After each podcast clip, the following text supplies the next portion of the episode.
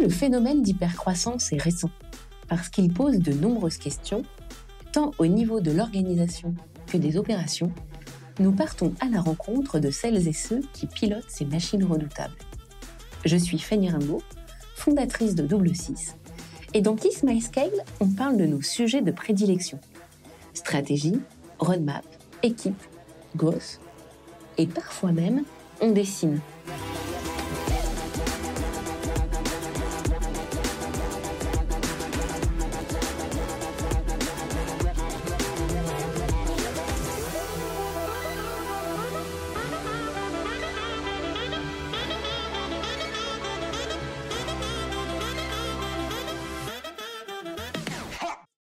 Le croiser dans le bus plongé dans un pôle ou encore à la caisse d'un supermarché, essayant gentiment de tempérer un jeune enfant agité.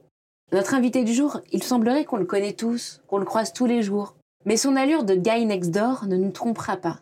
C'est certainement le costume du baroudeur, celui qui peut s'adapter à tout environnement, hormis les plus convenus. Il suffira d'une seconde pour que sa curiosité et sa précision révèlent l'habileté du stratège et de l'instinctif.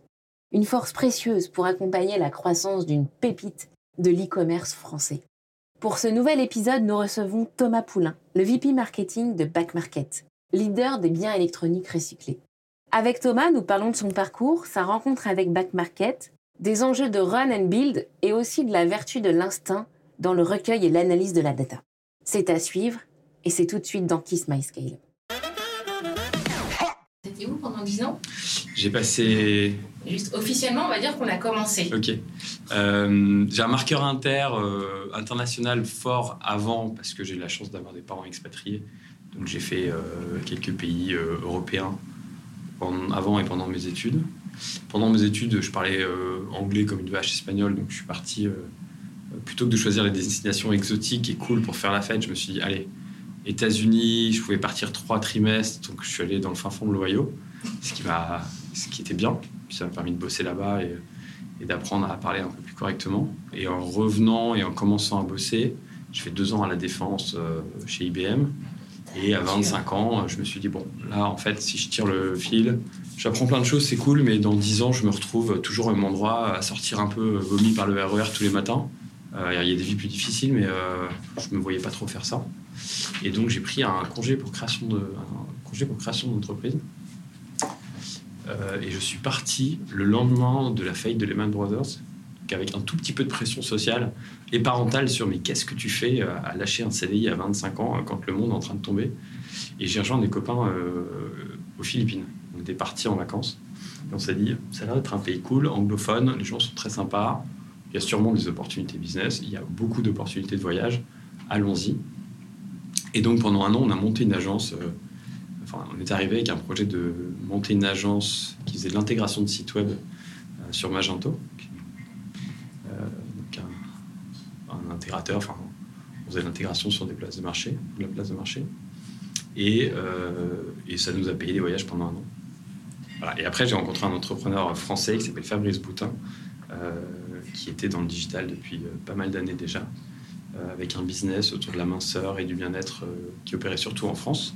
Et j'avais vraiment envie de se faire euh, ce virage euh, digital pleinement, en tout cas plutôt côté euh, média, euh, marketing qui m'intéressait beaucoup. Et euh, bah, il m'a fait confiance, on s'est fait confiance, et puis j'ai un peu tout appris avec lui. C'est marrant parce que c'était le web un peu plus. euh, c'était le web un peu plus cracra, j'ai envie de dire. Il y avait finalement beaucoup plus d'opportunités, les GAFA étaient moins présents, il y avait moins de wall garden entre les, les régies, euh, il y avait beaucoup d'emailing, il y avait beaucoup d'affiliations. C'était à l'époque où il y avait euh, euh, l'émergence de Facebook, donc on se posait. la question numéro un du marketeur, c'était combien vaut un fan Facebook? Euh, C'était super intéressant. Voilà, donc j'ai fait ça pendant 4 ans avec plein de, plein de choses à l'intérieur très très sympas. Euh, autour de l'acquisition, autour euh, du product management. J'ai une équipe de customer service. J'ai managé des, des nutritionnistes et des diététiciens et des diététiciennes. C'était assez fun. J'ai monté un site e-commerce euh, pour faire de l'upsell sur des programmes de coaching euh, qui étaient des programmes de coaching minceur à l'époque. Et puis après, on a, sur la dernière année, on s'est dit, allez, on lance. euh, donc j'étais à Manille hein, pendant 4 ans pour répondre à ta question à ce moment-là. Ok. Enfin, j'ai fait 6 ans en tout à Manille et 4 ans avec cette boîte. Euh, et à la fin, on s'est dit, allez, on lance cette technologie, ces programmes minceurs dans d'autres pays. En Espagne et aux Philippines, c'était assez simple, le pays assez latin finalement. assez similaire à la France, donc ça a marché. Et puis US et Chine, alors là, c'est, c'est, on n'est pas allé avec les bons moyens, euh, avec beaucoup d'ambition, mais pas les bons moyens, donc ça n'a pas marché, mais on a appris beaucoup, c'était très très fun. Et au bout de 4 ans, euh, je voulais changer et je suis rentré chez Google. Donc j'ai fait un, pas de côté assez, euh, important dans les équipes grands comptes pour structurer le marché philippin qui n'existait pas. Donc j'étais un des premiers employés de Google Philippines. Pour structurer toute l'approche commerciale aux Philippines. En pensant que j'allais arriver sur des thématiques beaucoup plus euh, performance marketing, qui était quand même de là où je venais. Et finalement, pour me retrouver en charge d'un portefeuille de clients d'e-branding, c'est-à-dire de problématiques très FMCG, assurance, telco, sur des problématiques vraiment de création de marque et de pénétration. et ça, ça voulait dire YouTube que je ne connaissais pas. Et donc, je suis rentré euh, un peu par la petite porte euh, YouTube sur le marketing euh, de marque, des problématiques de création de marque, du travail avec des agences médias, avec des agences créa, et des énormes annonceurs qui dépensent 99% de leur mix média marketing sur la télé. J'ai fait ça pendant un an, un an et demi. Et puis après, pour des raisons personnelles, six ans aux Philippines, j'ai rencontré ma femme là-bas très tôt quand je suis arrivé. On avait un premier enfant en route et là on s'est dit, bon, élever un enfant à Manille, plus trop le même deal, plus trop le, même plaisir, euh, pas génial pour les enfants. Et donc on est parti à Londres. Et je suis parti à Londres chez Google m'occuper de L'Oréal euh, pour l'Europe du Nord. Donc j'ai remis un pied dans le retail puisque L'Oréal avait euh, une boîte qui s'appelle The Body Shop à l'époque, qui a été revendue depuis et qui était un super acteur retail, très très en avance sur les logiques O2O, qui faisait des, trucs assez cool avec Google autour des beacons, qui étaient des petits récepteurs qu'on mettait dans les magasins pour essayer d'aller vraiment mesurer finement le trafic en magasin. Donc des annonceurs ultra innovants, euh, passer d'un marché euh, très très intéressant d'un point de vue marketing parce que les Philippines c'est mobile first, voire mobile only. Donc c'était 10 millions de personnes qui arrivaient sur Internet chaque année juste avec un mobile, donc des habitudes euh, radicalement différentes de ce qu'on a dans nos pays dits un peu plus digitalisés. En fait, la digitalisation se fait à grande vitesse sur un marché UK qui est le plus digitalisé, avec les CPM les plus hauts au monde, euh, des annonceurs très très euh, avancés, euh, beaucoup moins de défiance qu'en Asie ou en Europe mainland par rapport à Google notamment et au GAFA, parce que beaucoup plus anglo-saxon dans l'ADN. Et c'était super intéressant. Et après Paris, même raison. Deuxième, rapprochement. Ma femme m'a dit Bon, moi, je passerai bien quelques années en France. Ok. C'est les Philippines ou France Les Philippines. Ok. donc, je voulais pas la forcer à, En fait, je pense que c'est plus personnel, mais pour rentrer, c'est moi qui n'avais pas fondamentalement envie de rentrer en France tout de ah suite au bah, début. On a, bien compris. Euh, donc c'était UK, ça m'allait très bien d'avoir un terrain neutre. Euh, c'était un bon stretch pour moi aussi parce que culturellement c'est vraiment un marché très différent euh, et pas facile. Et mais France, il y avait une opportunité géniale chez Google de d'aller travailler avec les scale-up sur un, un, portefeuille vraiment dédié à des marketplaces. D'abord plus large que le retail, puis recentré sur le retail. Donc j'ai eu l'occasion, enfin c'était une super opportunité de voir de l'extérieur, mais quand même, enfin de l'extérieur, relativement de l'extérieur, même si j'étais au cœur de la machine marketing quand même en étant chez Google, des super histoires comme Mano Mano, comme Back Market, on va y revenir. Euh, j'ai travaillé avec Cheers, qui était un peu plus petit, mais qui était très intéressant aussi, et d'autres. C'était quoi ton rôle du coup? J'avais un rôle qui s'appelle Industry Manager, donc j'étais euh, j'étais grand compte euh, sur ces clients-là. Google France, sur, l'initiative de François Braque, avait, avait, fait un pari que je trouve super intéressant de sortir un peu des critères habituels de servicing, de support de ces comptes qui sont généralement liés à des tailles de comptes où sont les personnes qui prennent les décisions budgétaires. Donc c'est surtout des, annonceurs qui auraient dû être supportés par des account managers à Dublin. Ils se sont dit, OK, il y a un truc qui se passe, euh, French Tech, Startup Nation, il y a pas mal de boîtes qui commencent à lever un peu, 2017, 2018, euh, avec des, des, business models un peu innovants. Euh, faisons le pari de les supporter avec de la data, avec des profils plus marketing tech, avec des insights de manière plus forte, pour voir ce qui se passe les aider à accélérer. Donc c'était ça le cœur de, la mission. Donc les aider à réfléchir euh, sur la bonne utilisation des outils Google, euh, surtout de l'ADS, euh, dans des boîtes qui, par défaut, puisque tu lèves et que tu dois croître très très vite, bah, tu utilises des canaux, enfin des médias très last click ou très bas de funnel. Et ça, en bas de funnel, tu as surtout surtout Google Ads, shopping pour les retailers. et donc la, la capacité de ces annonceurs à bien utiliser ces canaux-là et en tirer le maximum de profit finalement, et de le piloter de la manière la plus agile possible, c'est un peu, c'est une des clés de la croissance. Et donc je le regardais et je le conseillais de manière, de manière assez proche. Mmh. Après, j'ai pris le retail de manière un peu plus large, retail pure player, donc avec des acteurs un petit peu plus traditionnels, mais tout aussi agiles, comme du Cdiscount, Rakuten. Puis à la fin, je me suis fait un dernier petit stunt euh, avant de partir, mais là, bon, j'avais déjà euh, un peu back market euh, dans, le, dans la ligne de mire autour du produit, donc à gérer une équipe de, ce qu'on appelait de performance specialists qui allait soit accompagner des acteurs plus traditionnels du retail sur la transformation digitale, des enjeux de mesure online to offline notamment, euh, soit des pure players très avancés, dans toujours aller continuer à garder un peu cette, cet avantage concurrentiel que les gros annonceurs pure players essayent d'avoir dans la maîtrise des, produits à la performance. Donc il y a eu ce petit, ce petit stunt en amont aux Philippines. J'ai fait pas mal de, consulting, de freelancing aussi sur le côté. et puis en 2016, quand j'étais à Londres, j'avais un peu plus de temps. Je sais pas comment, mais j'avais un peu plus de temps. Et j'ai deux autres copains qui étaient basés à San Diego et un m'a appelé en disant Dis donc, euh, je voudrais monter une place de marché de location de voitures de collection aux US. Euh, mais j'ai besoin de quelqu'un qui m'aide à bootstrapper toute la partie marketing. Donc, euh, est-ce que tu peux me filer un coup de main? J'ai dit oui, je sais pas pourquoi, parce que j'adorais l'idée, mais d'un point de vue temps, c'était quand même un peu challenge. Mais ça m'a permis déjà à ce moment-là de faire bah, le truc soirée week-end mettre les mains dans euh, AdWords, euh, réfléchir à un positionnement de marque euh, from scratch, faire un brand onion et de se dire ok, c'est quoi notre, notre ton, c'est quoi un peu l'identité de marque, même si on ne se lançait pas tout de suite dans des grandes opérations de branding. Et c'était cool parce que j'ai vu vraiment de l'intérieur la difficulté à lancer, à bootstrapper une marketplace, où en fait, si tu n'as pas la supply et la demande qui avance à un rythme relativement coordonné, bah, tu grossis pas tu crées de la friction, euh, soit tu as beaucoup de demandes, tu as envie d'être dans cette solution, dans cette situation-là, tu as beaucoup de demandes, mais tu n'as rien à offrir, et donc l'expérience est vachement dégradée. Euh, soit tu arrives à connecter ta supply assez rapidement, mais si derrière tu fais pas venir du client et du business, bah, tu les perds et ils vont ailleurs. Donc ça, c'était la petite, euh, la petite pépite entrepreneuriale sur le côté pendant, pendant 4 ans. 4 ans? Ouais. Ah oui, quand même. Là, on a revendu en 2020. Ah, donc ça.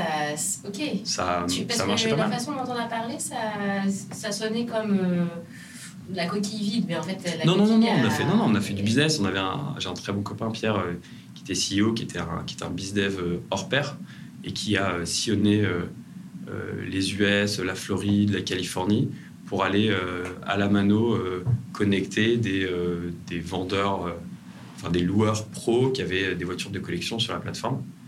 Et donc, bah, à la main, il est allé en plugger 2500. Et à côté de ça, on essaie de targeter le marketing le plus précisément possible pour que ça matche, tout en, tout en bossant sur le produit. euh, et là, on a, on a eu des hauts et des bas côté tech. euh, on a un fondateur qui est parti. On a essayé de bosser avec euh, un dev. C'est finalement là où on a lutté le plus parce qu'on n'avait pas un CTO très fort d'entrée de jeu. On a pas mal lutté sur les sujets d'assurance, ce qui nous a obligé à pivoter de, B2, de B2C à B2B. Puisqu'en B2B, tu peux commencer à louer plein, plein de voitures qui ne roulent pas. En fait, on s'est retrouvé à, à louer plein de voitures euh, pour des influenceurs qui euh, avaient besoin de faire un photoshoot. euh, voilà, on a un mo- et à un moment, on a même mis, alors c'était notre, notre grand fait de gloire, on a mis une Cadillac louée sur notre plateforme au Super Bowl avec un rappeur américain dont je ne me souviens plus le nom. Euh, voilà, et donc on a cette capture d'écran euh, de, je sais pas, c'est pas Dr. Dre, on va dire Dr. Dre qui arrive euh, avec une énorme, un, énorme manteau de fourrure euh, très bling bling euh, sur une Cadillac euh, au milieu du Super Bowl. C'est trop bien. Voilà. Mais alors, bah là, pff, écoute, je vois déjà le, le, le- le biais qu'on a dans cette conversation, parce que instinct collectif, c'est le- le- l'espace de l'entrepreneuriat. Et alors, c'est c'est toujours. euh, quand tu étais entrepreneur, tu te sentais entrepreneur ou tu te sentais euh, faire des. ou plutôt expérimenter quelque chose? Tu te définissais comment à, à ce moment-là? Je sais pas si je me sentais entrepreneur. J'avais envie de créer quelque chose de mes mains. Euh, J'ai jamais eu envie de le faire tout seul. Hmm. Je l'ai fait un peu sur quelques missions où je voulais gagner un peu plus de blé quand j'étais en Asie et euh, j'avais un peu d'expertise sur l'emailing notamment et donc j'ai fait un peu de consulting. Mais en fait, dès que j'étais tout seul à créer, ça me, ça me gonflait. Quoi. Je, ne voyais pas l'intérêt, j'avais pas les interactions, j'avais pas la, cette espèce de vibe que tu as. tu es un peu tout seul le soir à essayer de créer un truc. Donc je me définissais pas comme tel, mais j'aimais beaucoup l'idée que j'étais entrepreneur, je pense. Et j'ai toujours eu envie que ce truc marche suffisamment euh, pour me dire euh, c'est bon, financièrement ça colle à peu près, euh, on va y arriver, je prends toute la famille et j'y vais. Je demande ça parce que notre, dans les discussions, dans les conversations avec les, entrepreneurs, on, part de, du rapport au masque, du rapport au costume de l'entrepreneur, mm. Qui peut vite devenir une identité. D'où le fait que quand tu dois revenir parmi les civils, parmi les mortels, tu vois, il y a, y a c'est presque de l'ordre de l'impossible pour certains d'entre eux, mais il y a autant de rapports à ça que dans l'entrepreneur. Mm. Et hum, du coup, je me demande comment tu as, pu vivre ça. Qu'est-ce que tu as fait de ton costume? Je, pense que je ne l'ai jamais vraiment mis. Ou alors j'ai dû me déguiser très pendant des périodes de temps très courtes. Je me définis plus comme un intrapreneur. Moi, j'aime plus, j'aime mieux ce concept d'entrepreneuriat. Mm. Et ça me rappelle euh, cette petite anecdote, euh, peut-être marrante ou pas d'ailleurs, je jugerais, mais je me souviens avoir fait euh, très jeune, euh, peut-être primaire, non, ça devait être collège ou début de lycée, on faisait des espèces de tests qui nous disaient, voilà ton métier un peu type. Et mon métier type à l'époque, c'était conducteur de bus, qui m'avait un peu choqué, parce que je me suis dit, bon, en fait, j'ai envie de faire autre chose, et j'ai pas envie de faire la même chose toute ma vie. Là, je crois qu'on a le teaser de l'épisode. Et ça m'avait été, ça m'avait été expliqué par la personne qui m'avait fait ce test, en disant, bah, en fait, le conducteur de bus, il est dans un cadre structuré, existant, il a une route à tracer, mais il est libre. La façon dont il conduit son bus, euh, voilà, ça m'avait marqué. Après, bon, les lignes de bus, on n'a pas vraiment beaucoup de liberté, donc euh, je suis pas sûr que ça soit un bon titre pour l'épisode, mais, euh, je me définis plus comme ça. Et je pense, enfin, je sais pas, entrepreneur, les gens qui je suis toujours un petit peu méfiant par le titre entrepreneur parce que maintenant c'est très, c'est comme influenceur quoi. J'ai du mal à comprendre que ce soit un métier, c'est une vocation, c'est une fibre, mais il y en a de plein de sortes différentes. Moi, je pense que si je me relançais dans un truc seul ou avec des copains, mais repartir euh, de zéro, j'aurais probablement besoin, euh, après quelques années, d'aller me ressourcer dans un cadre un peu différent, euh, soit salarial, soit dans une boîte un peu plus grande, soit faire du conseil. Mais ça me paraît, c'est une débauche d'énergie tellement forte, ça t'en donne aussi énormément, que je, ne suis pas sûr qu'il y ait un template, un masque un peu unique. Quoi. Bah, ça tombe bien parce qu'il y a le livre juste à côté de moi, puis ça je pense qu'il y a quelques clés de. Ok. Alors, bah, la, rencontre avec Back Market, du coup. Alors, la rencontre avec. Euh... Qui date de Google, manifestement. Ouais, elle date de Google. En fait, j'ai rencontré. Euh... Moi, j'ai rencontré. Tu as essayé de choper qui hein euh... ah, bah, je, crois savoir, mais. Euh... Je sais pas, parce que je, travaille avec euh, quelqu'un que j'apprécie beaucoup, euh, j'admire beaucoup aussi, qui s'appelle Guillaume Roubi, qui est le CMO de Back Market, qui est en fait, il ne le dit pas, on ne dit pas, mais c'est un fondateur de Back Market, ou c'est le premier employé de Back Market. Euh, et euh, une des personnes largement, sinon responsable de toute cette belle croissance qu'il y a eu euh, depuis quelques années. Et Guillaume, ça a été mon premier contact chez Back Market, au moment où, comme j'expliquais tout à l'heure, Google s'est dit OK, Back Market, c'est bon, on les gère depuis Paris, on y met les bouchées doubles, on comprend mieux le business, on est plus pertinent dans nos recours, etc. Donc, premier meeting avec lui, mais je crois que je l'ai fait avant de partir. Euh, chez, chez, Google, on a des conditions formidables, donc j'ai dû partir cette semaine en congé paternité pour mon second. Donc, c'était un peu euh, à double, une intro à double coup, quoi. Ça a été fait juste avant, donc j'avais peut-être la tête à autre chose. Et puis en revenant, euh, là, on, a commencé à se parler et, se parler régulièrement. Donc, on a toujours eu, depuis le début, un truc qui était très cool pour mon job et très intéressant et fascinant pour moi, c'était un déj mensuel qui dérivait pas mal dans l'après-midi où euh, bah, il me racontait plein de choses sur le business. Et donc j'ai eu l'opportunité vraiment, vraiment incroyable de pouvoir rentrer euh, avec beaucoup de transparence de sa part, toujours euh, là où, logiquement les annonceurs sont, sont souvent un peu plus distants, un peu plus méfiants à l'égard de leurs commerciaux, des commerciaux avec qui ils travaillent, même si Google est plus pignon sur rue. donc très transparent. Et euh, voilà, on s'est beaucoup parlé dans une logique annonceur-client, avec beaucoup de confiance. Il m'a pas mal challengé sur des choses à réaliser qui étaient euh, assez difficiles. Et puis moi, j'avais un job chez Google qui est, un job de chef d'orchestre, mais euh, qui doit, qui est fondamentalement ambigu. Tu fais avancer une organisation qui est très plate. tu as très peu de gens en direct. et donc, bah, il faut arriver à faire, à animer une communauté d'experts de plein de bords différents. via de la motivation qui ne peut être qu'intrinsèque parce qu'ils n'ont pas forcément envie de travailler avec toi. tu peux t'aligner sur leurs objectifs, etc. Mais si tu n'as pas un truc un peu cool à leur montrer et que tu veux craquer avec eux, c'est difficile de les emmener.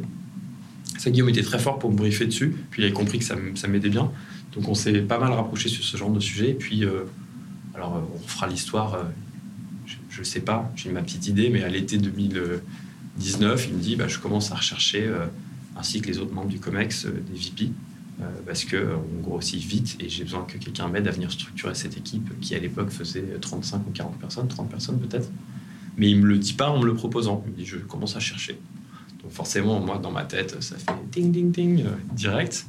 Mais je ne mords pas tout de suite. Euh, mais on s'est parlé pendant une bonne année, une année ou une année et demie. Quand même Ouais. Ah, vous êtes allé lentement bah, Covid, après j'ai repris un job, ma femme a fini ses études, euh, voilà. Et puis on continue à travailler ensemble au quotidien, donc je mm. suivais ça de loin. Comme il ne trouvait pas non plus, j'étais moins sous pression.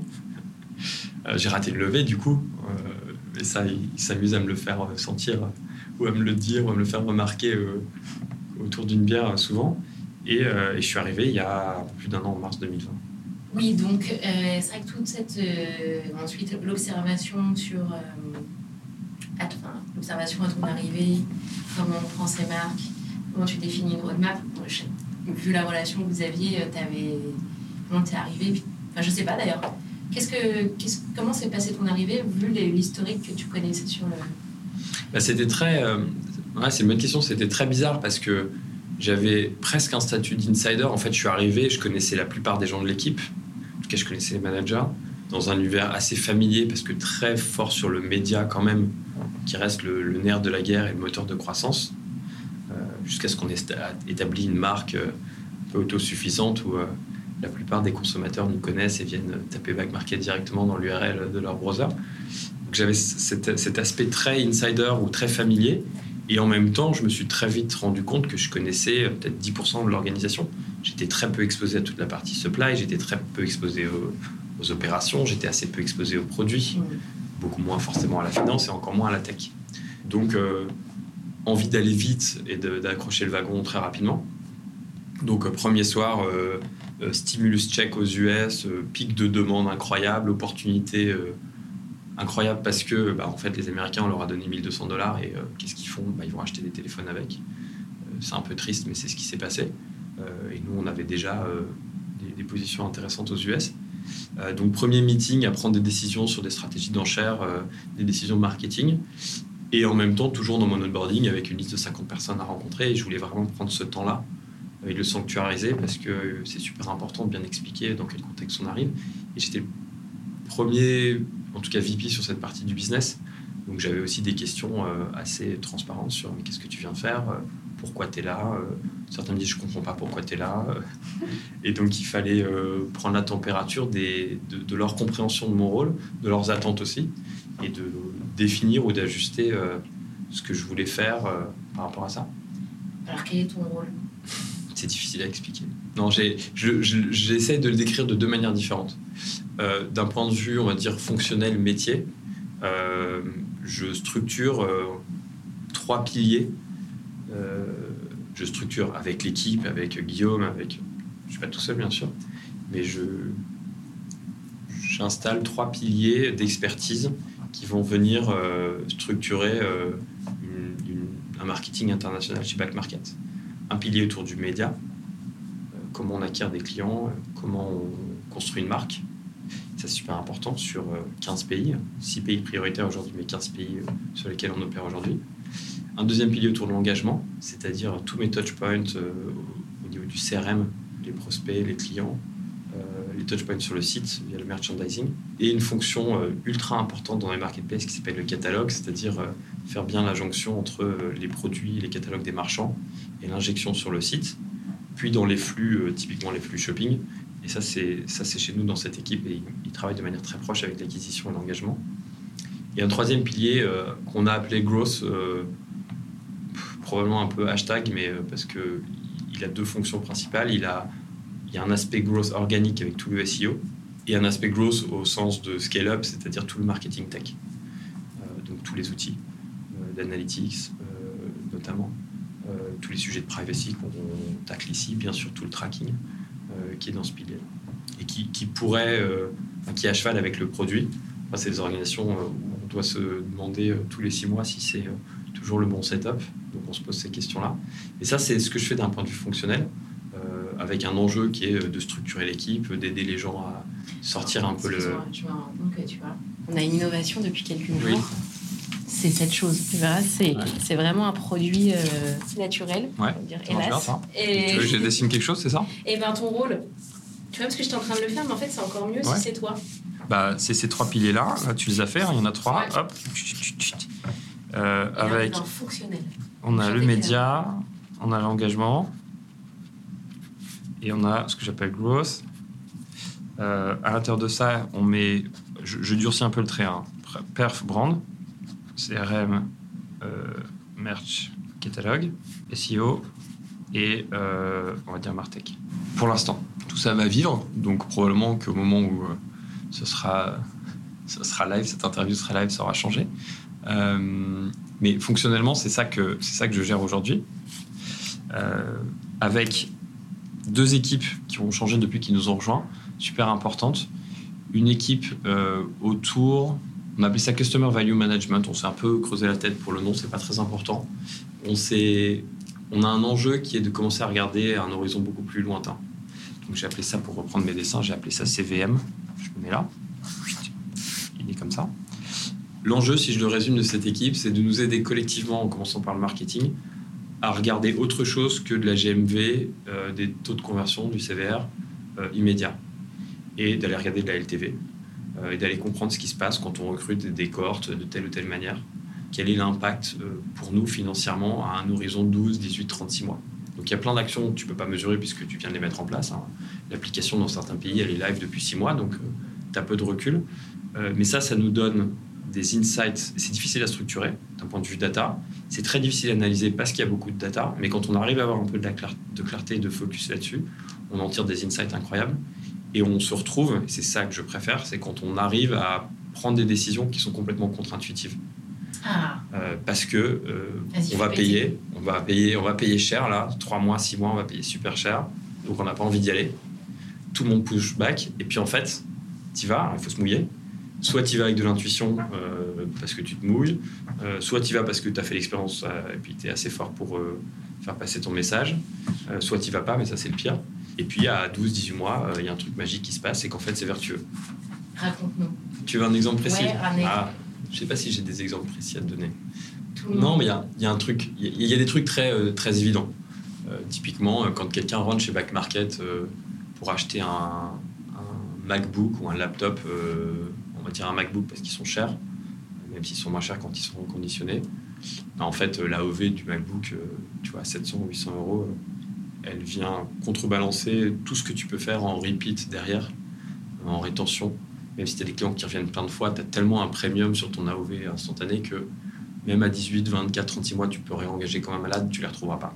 C'est assez obvious, mais en fait, quand tu regardes la donnée, euh, tu vois que si tu as vendu des AirPods reconditionnés pour commencer, ça va être très difficile de les retrouver avec de la valeur euh, in fine. Après, euh, de manière complètement brute, on est ravi d'avoir des clients qui viennent acheter du reconditionné plutôt que du neuf. On n'a pas parlé de la mission et de pourquoi on est là, mais c'est ça qui compte d'abord. Là, on est plutôt dans la machine euh, et dans l'analyse et dans l'optimisation. Bah, je vais donner un autre exemple. Euh, les étudiants. Alors, je, mets de côté le fit naturel de la population étudiante avec Back Market, le ton de la marque. Euh, je mets ça de côté. tu leur donnes 5% parce que c'est un programme étudiant et c'est plutôt standard. Puis en fait, il y a un, niveau de repeat incroyable et il y a une LTV euh, à horizon 12-18 mois qui est, euh, qui est, ultra bonne, qui est ultra vertueuse. C'est probablement le cas pour tous les business, mais ça nous permet de le mesurer, chose mmh. qu'on n'était pas capable de faire avant. Et le Graal un peu derrière en acquisition, mais ça c'est très compliqué à faire, c'est d'arriver à changer l'organisation pour se donner les moyens d'aller acheter certains clients beaucoup plus cher que ce qu'on ferait aujourd'hui, parce qu'on sait qu'à horizon 12, 18, 24 mois, c'est vertueux. C'est très difficile à mettre en termes de pilotage, parce que ça veut dire qu'au mois, euh, tu dégrades vachement euh, tes finances, et c'est difficile de convaincre l'organisation de le faire, parce que bah, un PNL, c'est fait à 12 mois, ou c'est fait au quarter, au trimestre. Donc c'est un saut un peu dans l'inconnu qui est difficile à franchir. Mais au moins, on a les données pour le faire. J'ai du mal à. Hum, j'ai l'impression qu'il y a une pépite. Enfin, tu as vu le schéma dont tu, dont tu parles quand tu vois une pépite. Mais j'ai du mal à, à, saisir, je crois, la pépite que tu vois grâce au modèle. Bah, la pépite que. Alors, je, vais le faire de manière un peu plus abstraite. Euh, euh, je te donne un. Allez, je te donne un exemple. Euh, mais enfin, c'est pas les vrais chiffres, mais.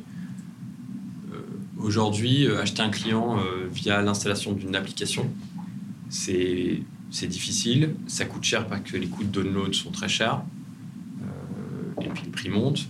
Et surtout, c'est très opaque parce que, euh, entre, euh, avec toutes les différentes euh, législations autour de la privacy, c'est super compliqué à mesurer. Donc, tu as déjà un premier biais, c'est que tu as envie d'aller faire ce que tu peux mesurer et pas aller faire l'autre, même si ça a vachement de sens d'un point de vue marketing. Tu as en plus les gens qui vont dire que, ben oui, mais en fait, c'est normal que tu télécharges plus l'app parce que quand tu viens d'acheter, tu as envie de suivre, etc. C'est vrai, mais en fait, ça reste un cercle vertueux. Et donc, in fine, tu peux te retrouver à ne pas prendre cette décision-là, alors qu'à six mois, tu vas voir un différentiel de 20, 30, 40% sur ta LTV, c'est-à-dire euh, la somme, enfin ton revenu euh, euh, à cet horizon-là. C'est plus clair? C'est plus clair. Ok. Merci. J'ai pas eu l'impression d'être méga clair.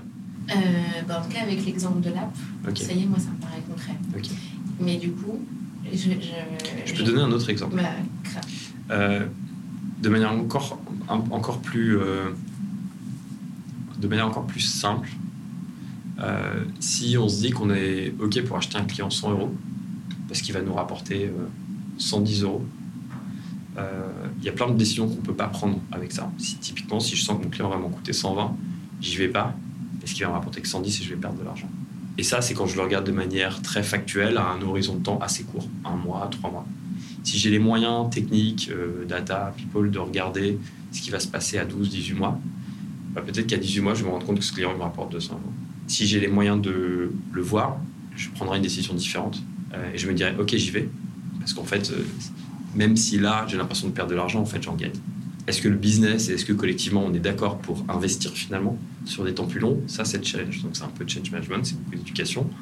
Euh, et puis on ne sait pas. Fondamentalement on a aujourd'hui une analyse sur des cohortes passées. On ne sait pas comment elles vont se comporter dans le futur. Mmh. On n'est pas encore dans des modèles prédictifs. Ça c'est la version après. C'est des data scientists, du coup, des gens de ta. c'est des profils, ouais, c'est des profils, euh, c'est des profils data, mais l'enjeu c'est qu'ils comprennent bien le business pour être capable de faire la jointure, et faire la recommandation. Et donc c'est toi qui les pilotes? Ouais, j'ai une personne fantastique euh, qu'on a recrutée euh, spécifiquement pour structurer cette partie-là. Ok.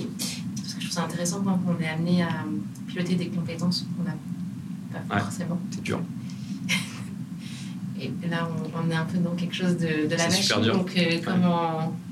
Bah, c'est super dur parce que es, tu sais pas ce que tu sais pas. Et donc, en fait, euh, au final, c'est uniquement une question de fit et de confiance. Et ça te remet systématiquement face à tes propres euh, turpitudes de est-ce que, est-ce que je fais suffisamment confiance? Est-ce que je suis pas trop light? Et en fait, je sais pas ce qui se passe, je vois pas. et donc, on est faible ou est-ce que je suis dans le micromanagement, mais en même temps je comprends pas, donc euh, puis c'est destructeur. Euh, donc c'est super compliqué, mais c'est génial. mais c'est, ça en revient un peu à la tarte à la crème euh, des, des scale-up, c'est le recrutement. C'est les people que tu, que, tu recrutes, la confiance que tu leur donnes, l'autonomie que tu leur donnes, le fit culturel, c'est que ça. C'est que ça. Et ça, ça rejoint, tu vois, sur ta question initiale de qu'est-ce que je fais, c'est quoi mon rôle? Ça, c'est la description un peu un peu tangible avec un org chart, euh, une job description, etc. La réalité, c'est plutôt je viens aider à structurer, à passer cette équipe de 30 à maintenant 70 personnes, demain 100 personnes, et essayer de résoudre des complexités liées à l'internationalisation. Il y a un an et demi, deux ans, Back Market, c'était quand même très franco-français, même si on avait d'autres pays qui tournaient. On avait des enjeux de création de marque sur la France. Là, on en a sur plein de pays. Dans des pays où l'achat de seconde main, l'achat circulaire n'existe pas, donc il faut créer euh, des habitudes de consommation complètement nouvelles. Ça, c'est difficile. Il faut éduquer, mais éduquer, ça coûte très cher. Puis si tu éduques pour les autres, bah, tu as un peu raté le train. si tu t'éduques pas assez vite, tu laisses les autres rentrer. Et pour revenir à, cette mission un peu moins formelle, c'est vraiment aider à structurer ça et à résoudre cette logique organe. Moi, j'aime beaucoup ça, avec les gens au milieu, les compétences au milieu pour que ça marche sur euh, plein de géographies différentes, plein de marchés différents. Et avec euh, l'attention de à quel moment ça a plus de sens que ça, ça soit une équipe locale qui le fasse versus une équipe globale. Donc là, si on, si on imagine les, ta liste de problèmes à résoudre, il y en a deux que j'aimerais bien qu'on regarde. C'est bah, celle que tu as pu rayer et laquelle jusqu'à ce qu'elle revienne. Mm. J'imagine que parfois tes, tes problèmes à résoudre reviennent. Et celle qui est en cours. Bah, je, j'ai beaucoup de mal, j'ai toujours beaucoup de mal à dire euh, ce que j'ai rayé. Un, peut-être par fausse humilité. Deux, parce que je pense que si on se dit que c'est fait, en fait, c'est un, c'est un univers tellement rapide, véloce et ambigu. Et le, la réglementation évolue vite. Le, enfin, le, digital a 20 ans, quoi, donc euh, c'est, encore complètement naissant. Que si on se dit intellectuellement qu'on a réglé un problème, qu'on a fait quelque chose, pense qu'on se crée, euh, on se crée des problèmes pour la suite. Donc il y a une forme de, il faut, faut rester très attentif. Je me dis que ça doit, ça doit si c'est ça, ça doit être euh, une charge euh, mentale énorme. Ouais, c'est assez chargé, ouais. C'est assez chargé, mais, je, mais ça fait partie du rôle et je me l'impose aussi pour que pour qu'on continue à penser à tout ça. Quoi. Après, je peux pas tout tacler, donc il y a des portes ouvertes. La difficulté, c'est de garder ces trucs ouverts et d'être en paix avec ça. Et c'est ça le truc le plus difficile. Et je pense que, peut-être pour répondre à ta question, du coup, c'est être en paix avec le fait qu'il euh, y a des choses à tacler. Euh, la liste, elle est très très longue. Euh, et on revient un peu aux fondamentaux du gros hacking. J'ai une liste de choses à faire, puis je vais tacler la première, et puis quand j'aurai fini la première, je vais passer à la deuxième. C'est pas grave si la première revient un moment, peut-être qu'elle reviendra plus bas dans ma liste, mais je me concentre dessus. Donc c'est peut-être sur là, l'année qui s'est passée, c'est comment être en paix avec le fait qu'il y a des choses à faire. C'est pas grave si elles sont pas faites, du moment que c'est pas les deux trois trucs que j'ai tout en haut de la liste qui sont les plus critiques pour le business et pour les gens. Et donc en cours, il y a ce sujet-là, le sujet de la priorisation, le sujet de comment, je, comment on s'équipe collectivement au niveau back market, mais je pense que c'est un sujet de scale-up, et plus particulièrement pour l'équipe marketing, moi le premier. C'est hein. un sujet d'organisation tout court. C'est un sujet d'organisation tout court, mais que je, je sens de manière beaucoup plus forte dans des orgas euh, par rapport à Google, tu vois. Chez Google, c'est euh, il y a un truc, il y a les OKR, c'est super bien structuré, euh, c'est assez décentralisé, c'est assez plat, il y a des bons outils. Euh, et puis, il y a des ressources. Il y a beaucoup de gens. C'est une organisation riche. Euh, là, on, est, on a un niveau d'ambition, de rapidité, de vélocité qu'il faut avoir, qui met la priorisation beaucoup plus sous tension. Et puis, en fait, on est un peu tous comme des, des enfants dans des magasins de bonbons aussi. Hein. Euh, il y a tellement de trucs cool à faire sur une mission qui est, qui est belle et, et, je pense, bonne et durable, qu'on a envie de faire plein de trucs. Et donc, c'est très très difficile de s'auto-limiter. C'est très très difficile parce qu'on a envie de tout faire. On a envie de le faire vite. Puis on a des contraintes comme, comme tout le monde, quoi. des contraintes de, de people, de recrutement, des contraintes financières. Mais la priorisation, c'est vraiment pour moi le dernier écart. C'est, le, c'est ce qui fait qu'on on aura du succès euh, collectivement euh, tout le temps. Tu évalues que vous êtes à quel euh, cran de l'échelle, sur l'échelle de la maturité? À quel niveau? Euh, bah, Prenons, prenons le, marketing. Je pense que c'est. Je ne saurais pas te répondre. Euh, enfin, si, mais je vais te faire une moyenne hmm. en, un peu en humilité et aussi parce que ce que je disais tout à l'heure, j'aime bien l'idée que si tu dis que tu es à 9 sur 10, tu bosses plus, tu n'as plus le feu sacré. quoi. donc je vais te faire une réponse à 5 sur 10. En fait, la, la, ce qui a... Je vais te dire aussi ce qu'il y a dessous la question, c'est qu'est-ce qui change en fonction du, ouais. du niveau sur l'échelle? Puisque ouais. tu as pu observer une, une évolution. Ouais, il y a des choses qui, ça, donc voilà. que, le, que le niveau actuel en fait. Bah, voilà, c'est exactement ça. C'est à quelle vitesse ça va, à quelle vitesse ça évolue dans l'échelle. En fait, peu importe qu'on soit à 1, 2, 5. Exactement. Déjà, c'est lequel on va regarder. S'il y en a qui sont à 1, c'est pas grave, ça peut rester à 1 encore pendant 2 ans. S'il y a des trucs à 1 qu'il faut tacler maintenant, bah, il faut qu'on arrive à les détecter. Et après, c'est euh, la vélocité, la progression à l'intérieur de ça. Euh, puisque je trouve assez, assez intéressant aussi dans mes rapports d'étonnement et dans ce que je vois, c'est que qui dit très forte croissance dit que tu as des choses qui ont évolué très vite en maturité, parce a un besoin particulier à un moment T, parce que des skills particuliers chez une personne qui était là, et donc on est allé très loin. Et donc tu as, as, des différentiels assez forts.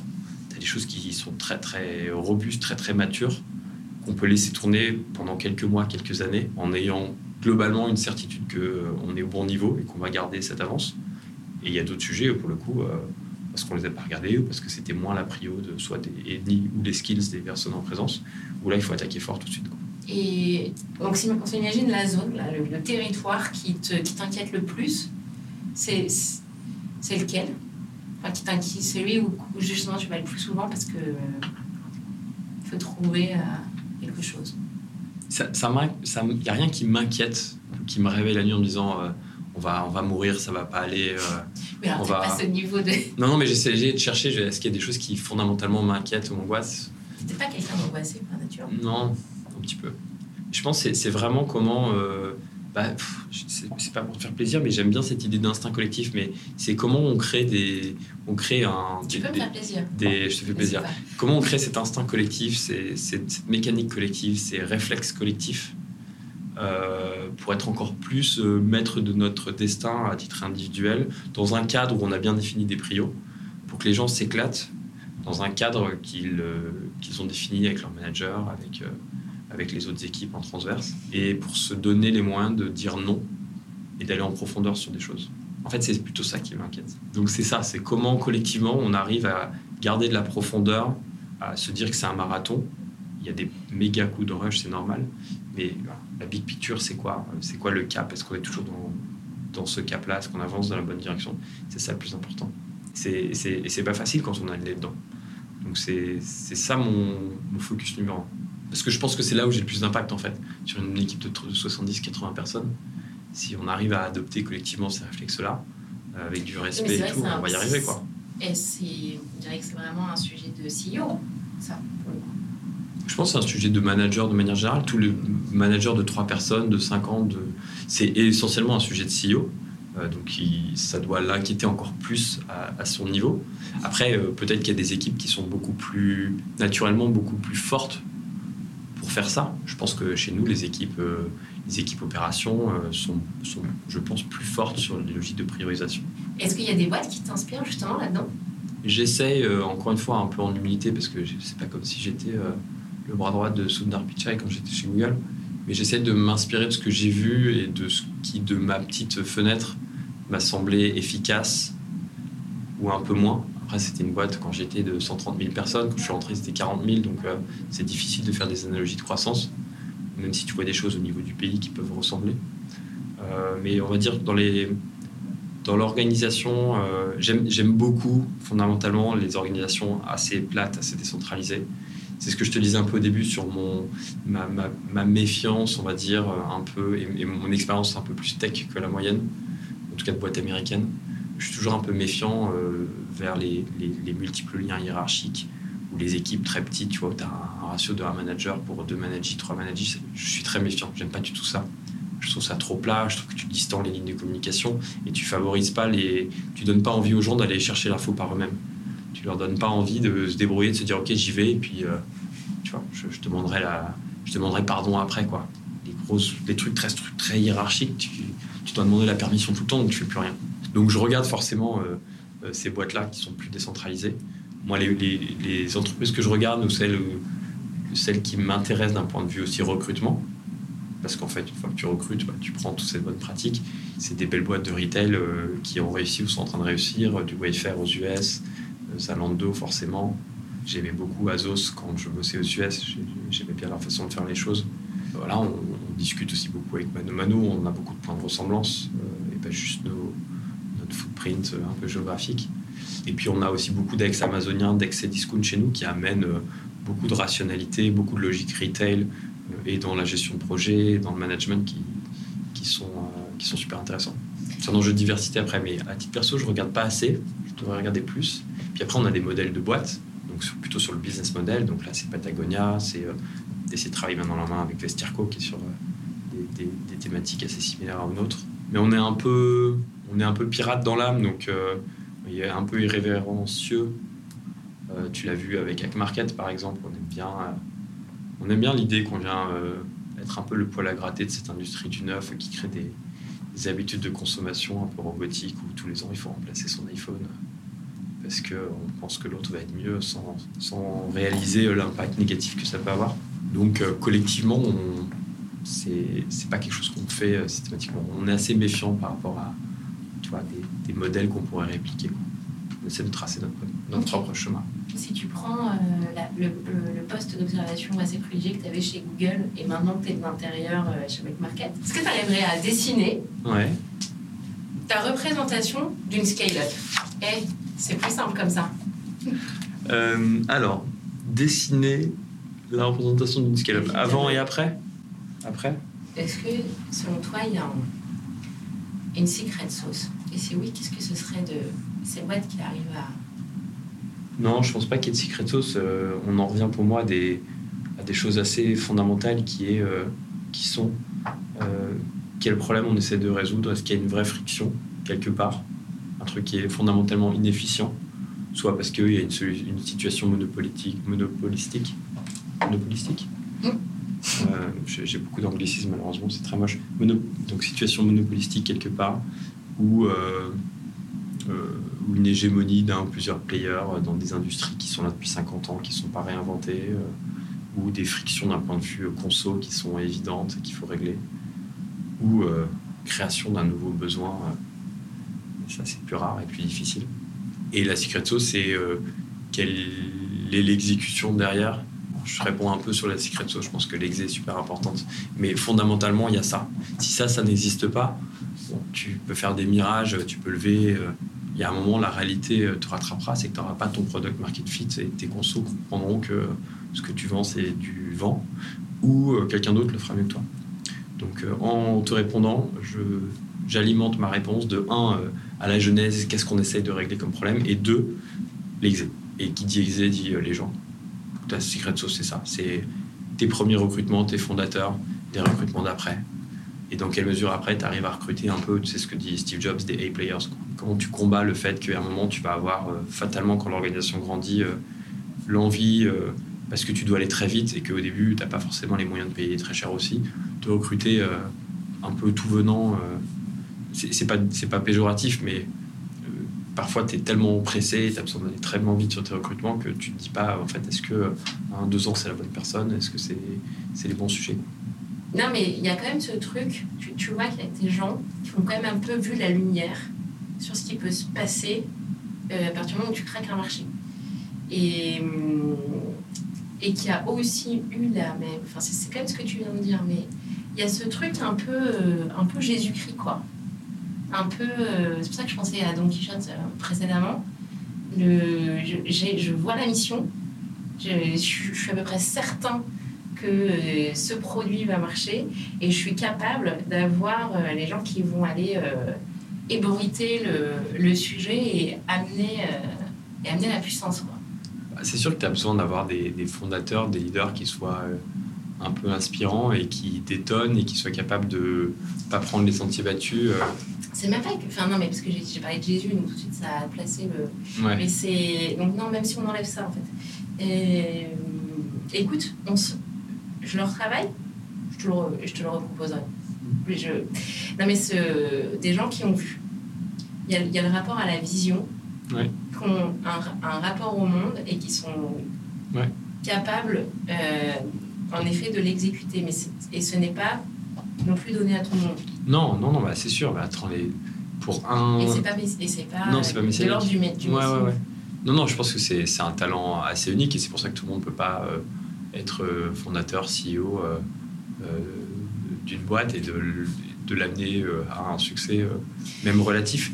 C'est parce que finalement des gens qui diront j'ai eu cette idée, oui c'est évident. Mais en fait, il y en aura plein quoi. En fait, ça paraît, j'ai du mal à le dire et c'est vrai que ça paraît totalement évident, mais quand même pourquoi est-ce que cette évidence me frappe, mmh. c'est parce qu'elle contraste avec cette autre mythologie de la start-up qui est. Euh, ça va, aujourd'hui tu peux lever des fonds avec un, avec un deck, euh, le, le, le, truc très. Euh, le, le start-upper qui est très cool, tu vois, qui.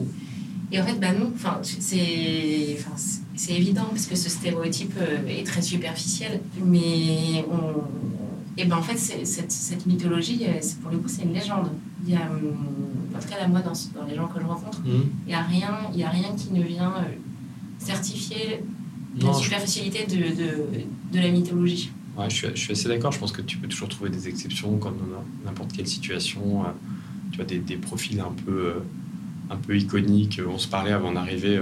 je venais chez, j'arrive chez WeWork et je viens de regarder We Crashed, tu vois.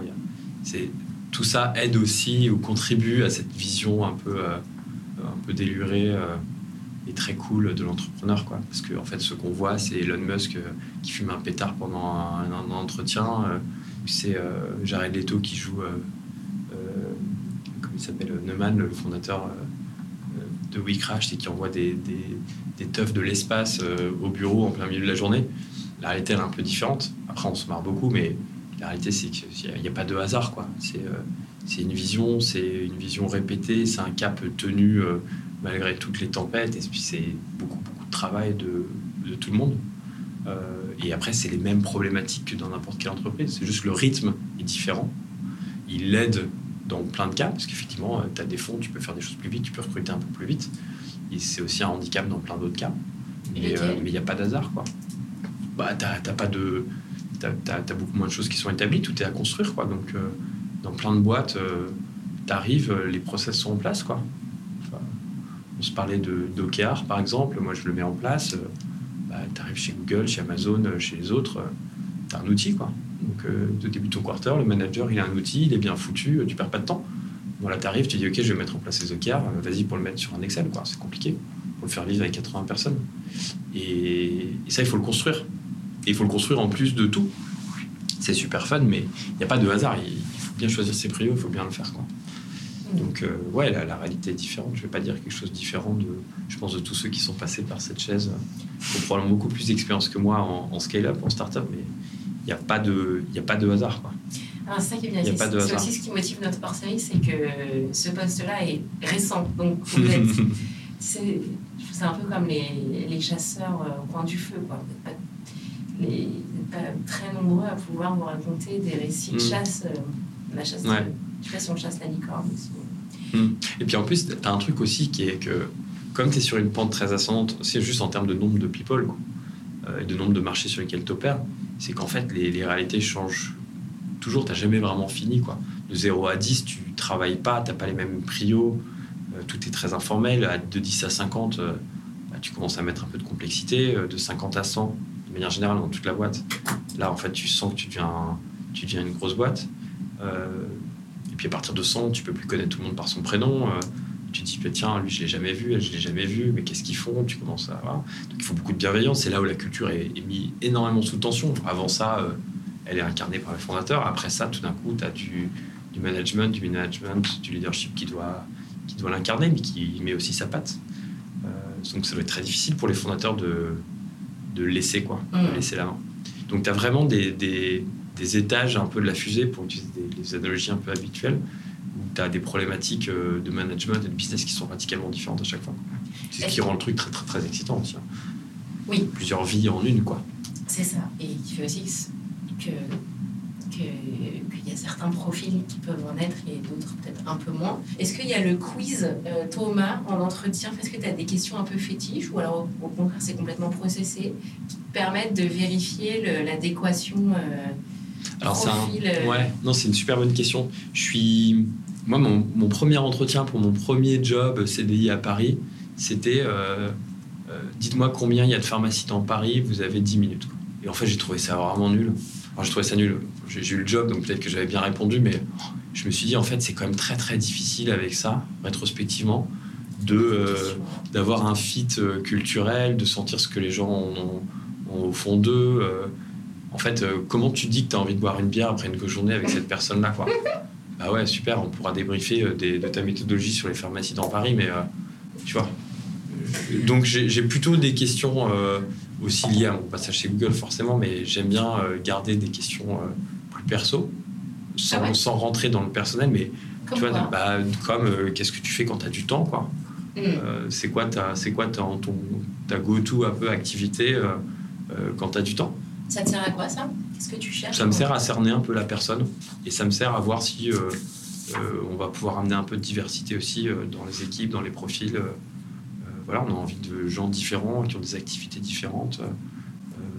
j'ai envie de me dire quand je bois une bière qui va me raconter un truc nouveau, fun, marrant, différent, quelle que soit l'activité, j'essaie de ne pas la juger. Donc ça, c'est plutôt pour moi. après, dans les entretiens, ça dépend à quel niveau. Mais c'est un sujet qui me, qui me passionne beaucoup pour toutes les raisons qu'on s'est données. C'est qu'en fait, si tu le fais bien, le recrutement, euh, derrière, tu, c'est un super investissement pour venir sur des trucs un peu plus tangibles, sur, euh, pour la boîte, pour toi, pour l'équipe. Euh, et, et donc, moi, j'essaie de passer beaucoup de temps avec les équipes People et d'autres leaders de l'orga pour essayer de structurer, structurer un peu notre process de recrutement. donc, on travaille en ce moment sur la structuration des, dernières, des derniers entretiens autour des valeurs de back market et du fit euh, qu'on voudrait avoir avec les personnes. Alors, attention, fit, ça ne veut pas dire qu'il faut tout le monde dans le même moule, bien au contraire, donc il faut bien le travailler, ça. Et du coup, ça, part, ça passe par travailler super bien les questions que tu poses. Parce que dans une question, tu peux probablement euh, induire une dizaine de biais sans faire attention. Donc on met beaucoup, beaucoup d'énergie à rédiger, challenger. Parfois, mm. tu te dis c'est futile, c'est pas possible, on est, en train de, on est à la lettre, on est au mot près. Mais en fait, c'est super important pour poser ces bonnes questions. Tu vois un avant et après, euh, questions biaisées et questions sans biais Tu pourrais nous donner un exemple? J'ai pas d'exemple précis. Moi, j'essaie de travailler. En fait, un truc qu'on essaie de faire collectivement et que j'essaie de.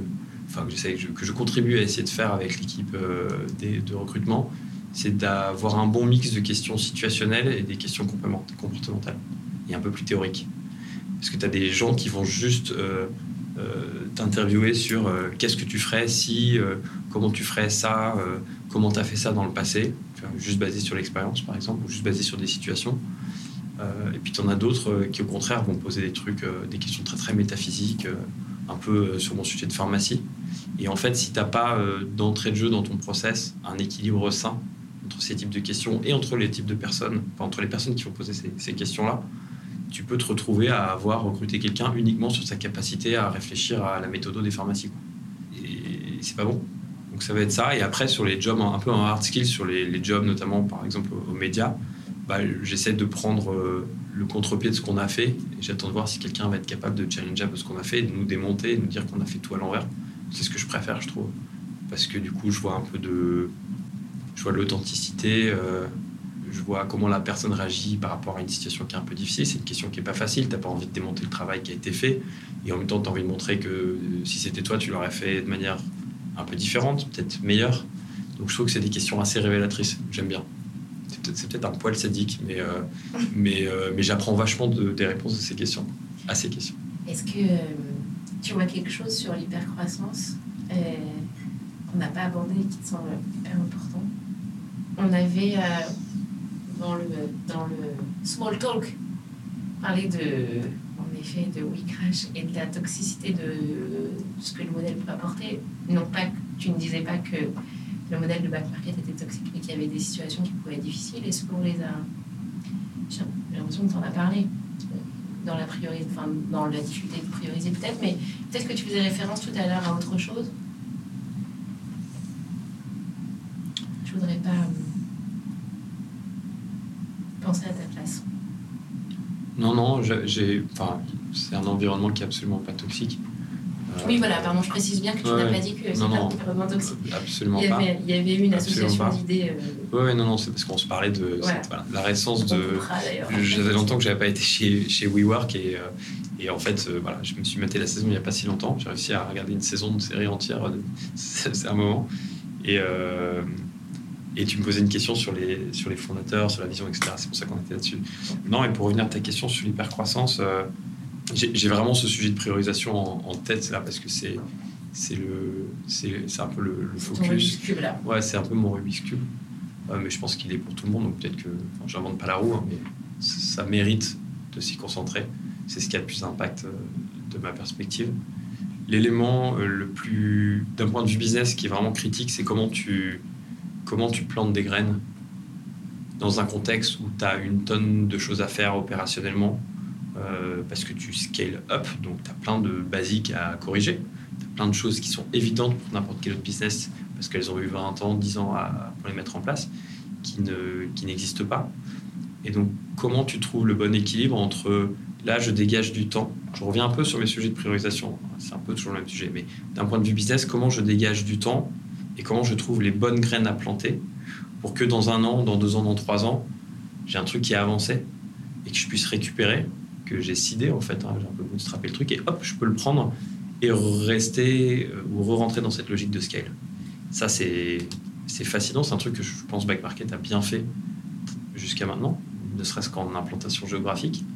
et c'est un truc qu'il faut qu'on continue à faire de manière essentielle pour aller vraiment mapper toutes les étapes de la circularité dans lesquelles on s'inscrit. Ce n'est pas juste vendre de la tech reconditionnée.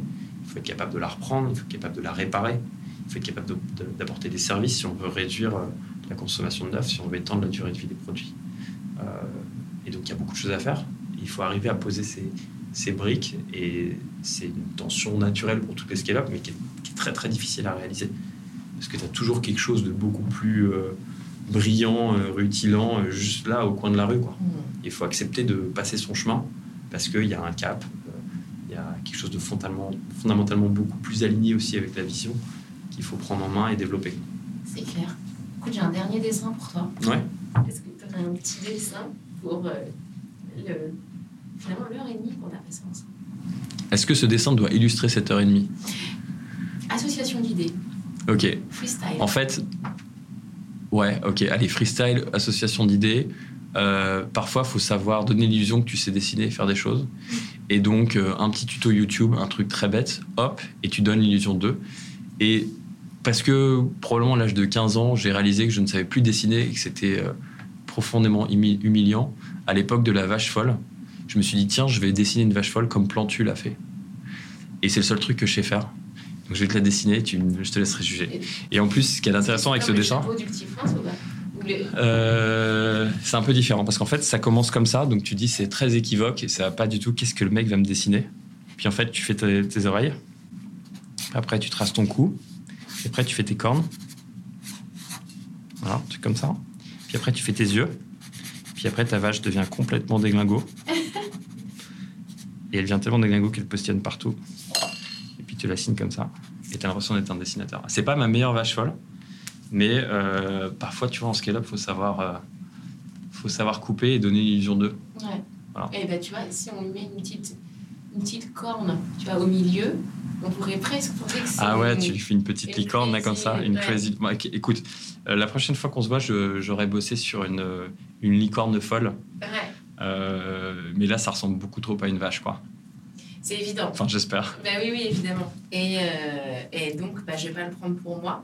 Mais. Euh, ah non, non. Surtout pas. Non, mais j'ai fait une association d'idées euh, avec le dessin, avec la scale donc tu ne peux absolument pas la prendre mais là, bah, En fait, là, je crois qu'on va vraiment tout. Comme je t'ai dit, c'est quand même notre modèle économique. C'est là, on a. Là, ça va être dur pour les, pour les autres. Ok. Merci. Bah, grand plaisir. On, va... Merci beaucoup. Je t'en prie. Oh, Kiss My Scale, c'est fini pour aujourd'hui. Toutes les bonnes choses ont une fin. Mais vous avez aimé cet épisode? Faites-le savoir sur votre plateforme de podcast préférée. Et pour discuter marketing et hypercroissance, prolongeons la discussion sur LinkedIn. Enfin, si vous aimez les histoires d'entrepreneurs, les coups de bluff et les coups de maître de ceux qui imaginent le monde de demain, rendez-vous sur instinctcollectif.com.